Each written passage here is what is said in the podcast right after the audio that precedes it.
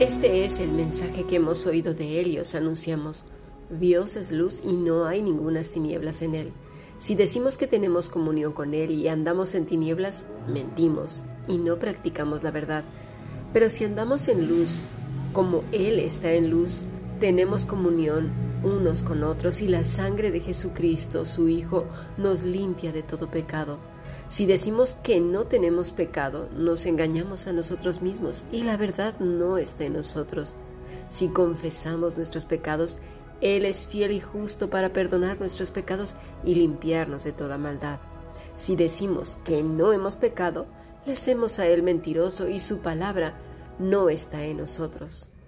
Primera de Juan, capítulo 1, versículos 5 al 10. Hemos escuchado palabra de Dios.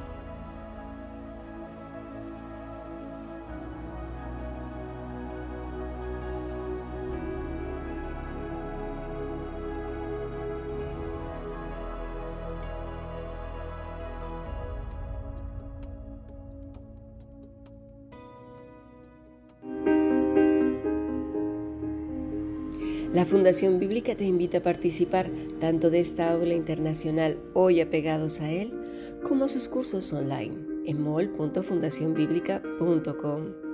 También adoración de siervos todos los martes a las 7.30 de la tarde España a través de nuestro canal de YouTube.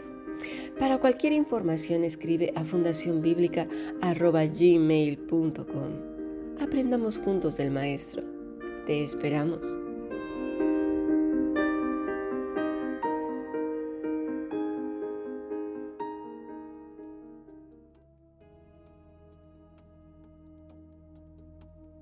Dice Juan en su epístola que si decimos que somos de Él y andamos en tinieblas, las tinieblas obviamente están relacionadas con la oscuridad, con la ausencia de luz, el mundo del mal o donde mora el pecado.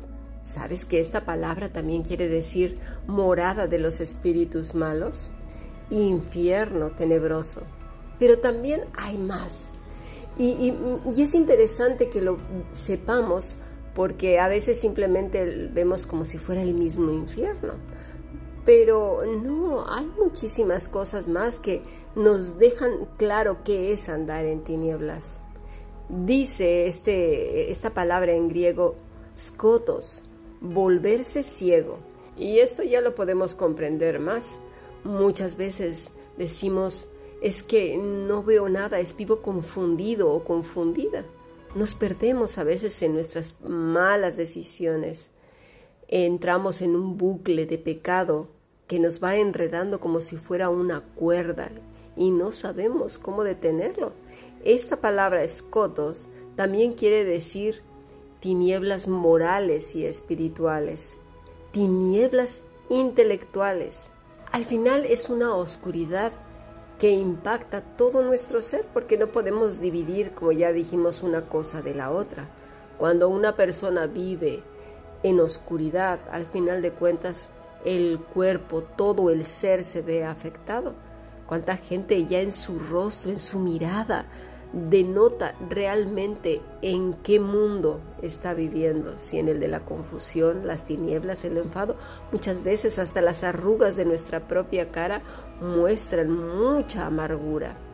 Veamos una versión más de lo que acabamos de leer. La Biblia Dios habla hoy. Dice así, este es el mensaje que Jesucristo nos enseñó y que les anunciamos a ustedes, que Dios es luz y que en Él no hay ninguna oscuridad. Si decimos que estamos unidos a Él y al mismo tiempo vivimos en la oscuridad, es decir, en el escotos que acabamos de mencionar, mentimos y no practicamos la verdad. Pero si vivimos en la luz así como Dios está en la luz, entonces hay unión entre nosotros y la sangre de su Hijo Jesucristo nos limpia de todo pecado. Si decimos que no tenemos pecado, nos engañamos a nosotros mismos y no hay verdad en nosotros. Pero si confesamos nuestros pecados, podemos confiar en que Dios, que es justo, nos perdonará nuestros pecados y nos limpiará de toda maldad. Esto obviamente conlleva un arrepentimiento genuino, mis estimados, no nada más hablar. Dice el verso 10, si decimos que no hemos cometido pecado, hacemos que Dios parezca mentiroso y no hemos aceptado verdaderamente su palabra. Ahora bien, piensa por favor, ¿a qué se refiere Juan? Recuerda que hemos estado hablando del más grande y primer mandamiento que es amar a Dios con todo lo que nosotros somos.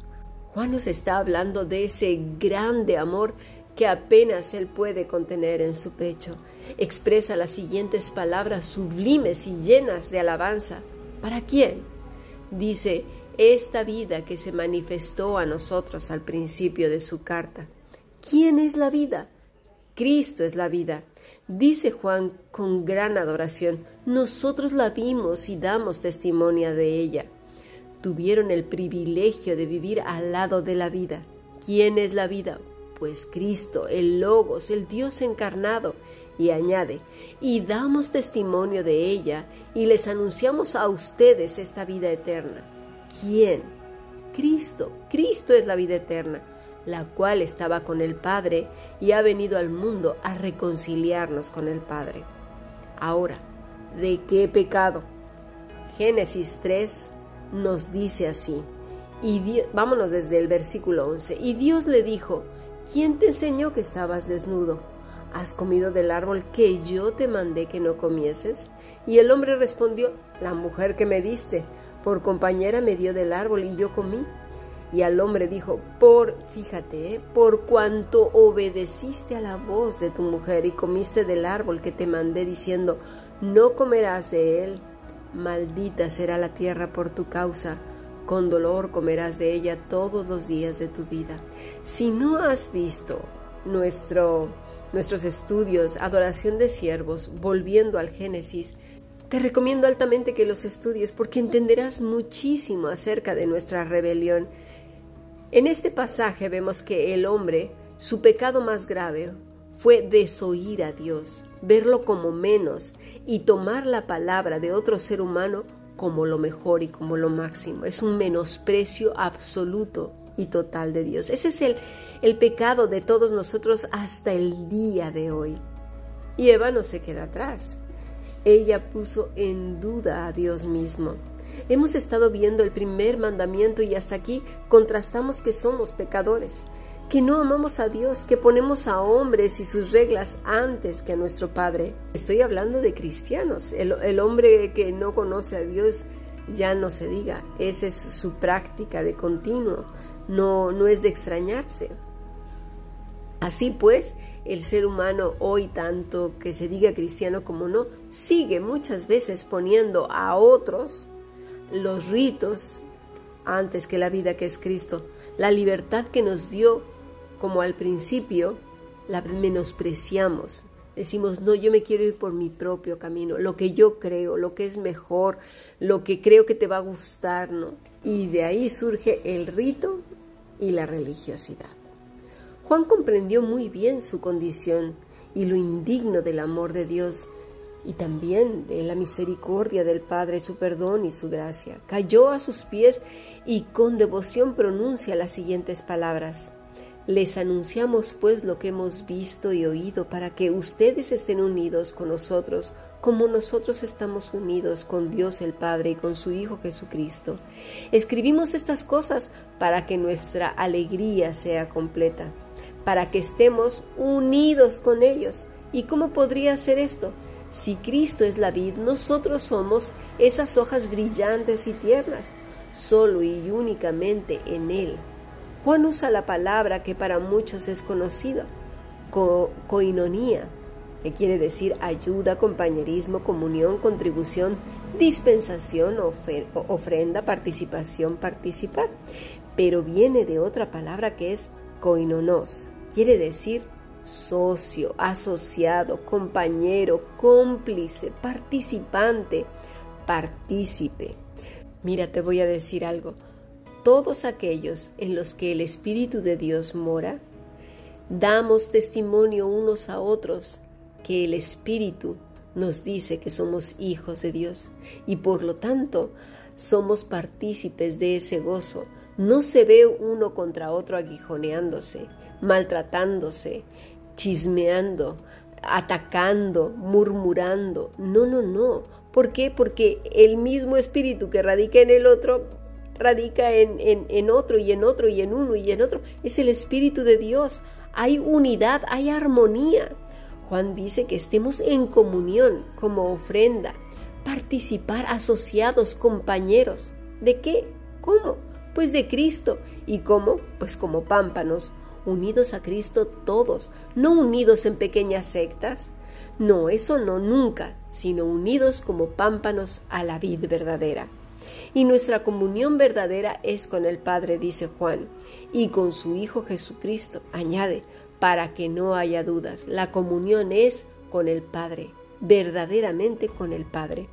Juan tiene una relación tan hermosa con Jesucristo que su corazón apenas y puede con el gozo, pero es tal que no puede callar y comparte con ellos, con nosotros, lo mucho que disfruta de esa relación eterna, de un amor precioso que es solo Cristo y que Él mismo solo y únicamente puede mantener por medio del Espíritu Santo.